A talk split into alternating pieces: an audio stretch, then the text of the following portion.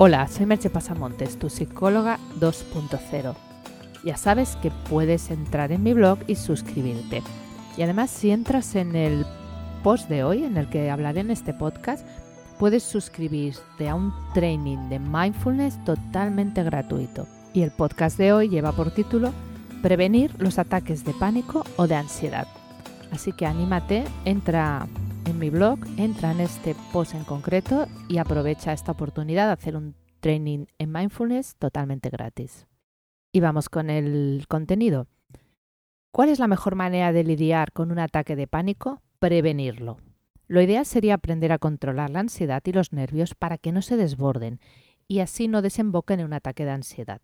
Pero no podemos negar que prevenir los ataques de pánico o de ansiedad no siempre es fácil estos suelen aparecer de manera inesperada, especialmente cuando suceden por primera vez. Pueden también desencadenarse de manera rápida y con mucha intensidad.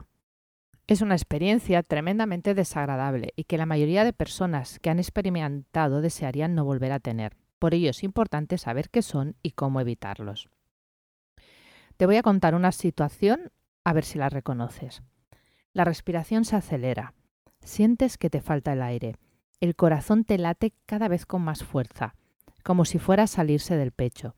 Sientes opresión en el pecho, que te falta el aire, sensación de mareo de desmayo inminente. No sabes si te estás volviendo loco o incluso si te está sucediendo algo muy grave. Puedes llegar a pensar que te estás muriendo. La sensación de miedo es muy, muy intensa. Si has vivido algo parecido a lo descrito en mayor o menor grado de intensidad es que ha sufrido un ataque de pánico o ataque de ansiedad. Las estadísticas sugieren que 3 de cada 100 personas sufrirán uno a lo largo de su vida. Y en los casos más graves, o que se den otras situaciones coadyuvantes, podrán desembocar en una agorafobia, que es el miedo a salir a la calle o a los espacios abiertos. Vamos a definir ahora lo que es un ataque de pánico para que sepamos muy bien de lo que estamos hablando. Los ataques de pánico son periodos en que el individuo sufre de una manera súbita un intenso miedo o temor con una duración variable, de minutos a horas.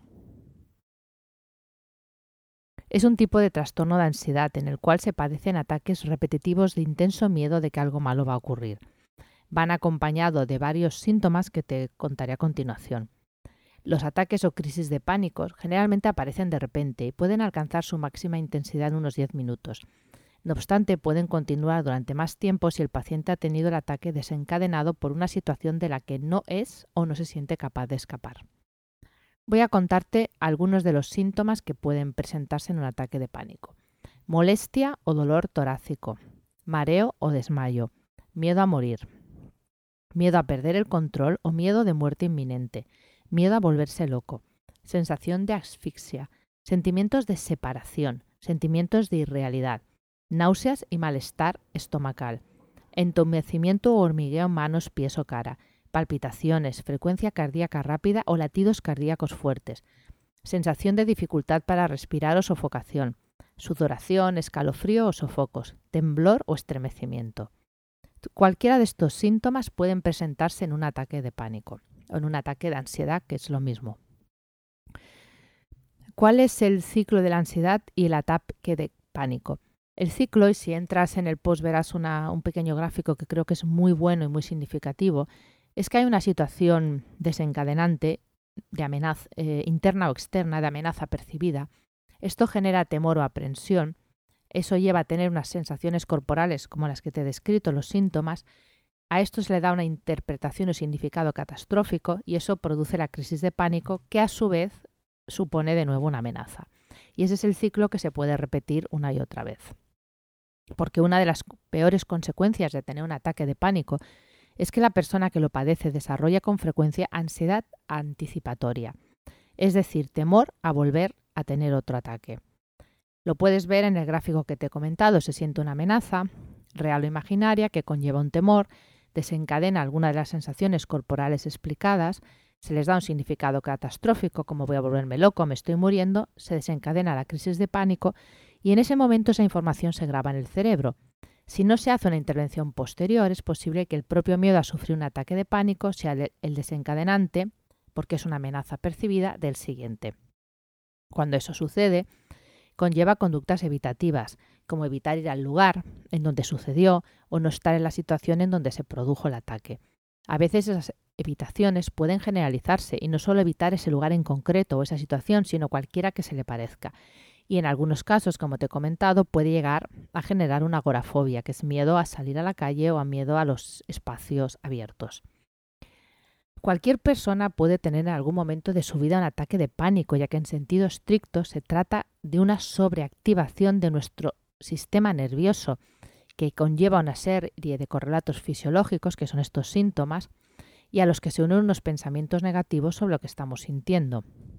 O sea, sería algo, vamos a ponerle muchas comillas, normal. Pero lo que no podemos negar es que las personas ansiosas o con tendencia a la ansiedad son mucho más proclives a ellos simplemente porque su sistema ya está más activado en estado normal que el del resto. Y entonces pasar de una activación alta a una sobreactivación es mucho más rápido y mucho más fácil. Vamos ahora a cómo evitar los ataques de pánico. Bueno, por todo lo que te he explicado, estarás de acuerdo conmigo en que es importante tratar esos ataques y también la ansiedad subyacente. Se puede vivir sin ansiedad y es una meta que hay que perseguir cuando se sufre de estrés o de ansiedad. Hay varias maneras de lidiar con un ataque de ansiedad y es lo primero que se enseña en terapia a los pacientes que lo han sufrido. Como ya he dicho, y no dejaré de repetir, la mejor manera de lidiar con ellos es prevenirlos, ya que una vez se ha desencadenado siempre es más difícil revertir los síntomas. Para prevenirlos y a su vez rebajar los niveles de ansiedad podemos hacer un entrenamiento en mindfulness. El mindfulness está posicionando como una de las mejores técnicas para controlar la ansiedad. Si mantienes tu ansiedad a raya, los ataques de pánico no aparecerán. Lo bueno del mindfulness es que una vez has aprendido a practicarlo, puedes hacerlo por tu cuenta y en cualquier lugar. Y como te he comentado, para que puedas probarlo, te invito al training gratuito de mindfulness. Apúntate sin ningún coste ni compromiso y tendrás unos ejercicios para ir practicando. También puedo ofrecerte un curso online de mindfulness que te ayudará a transitar de la ansiedad a la calma en solo 8 semanas si ya estás convencido de que esta es tu técnica o después de probar el training decides que quieres profundizar más. Otra manera es realizar psicoterapia.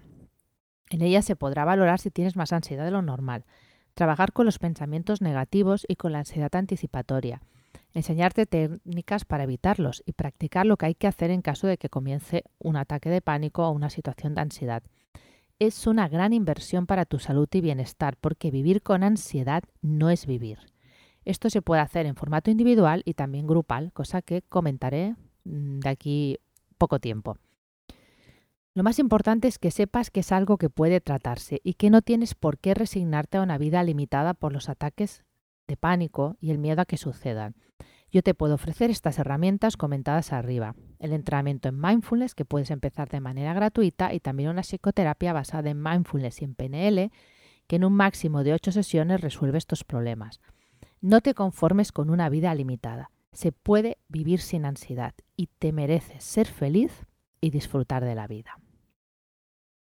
Te dejo con dos preguntas. Con tres. ¿Has tenido alguna vez un ataque de pánico? ¿Te gustaría no volverlo a tener? ¿Padeces algún tipo de ansiedad? Bueno, si has respondido a algo de esto que sí, o tienes algún tipo de estrés, no te olvides de entrar en el, en el post eh, que he publicado y apuntarte al training de mindfulness y empezar a conocer otras herramientas para vivir tu vida con calma y tranquilidad. Te espero en el próximo podcast. Bye bye.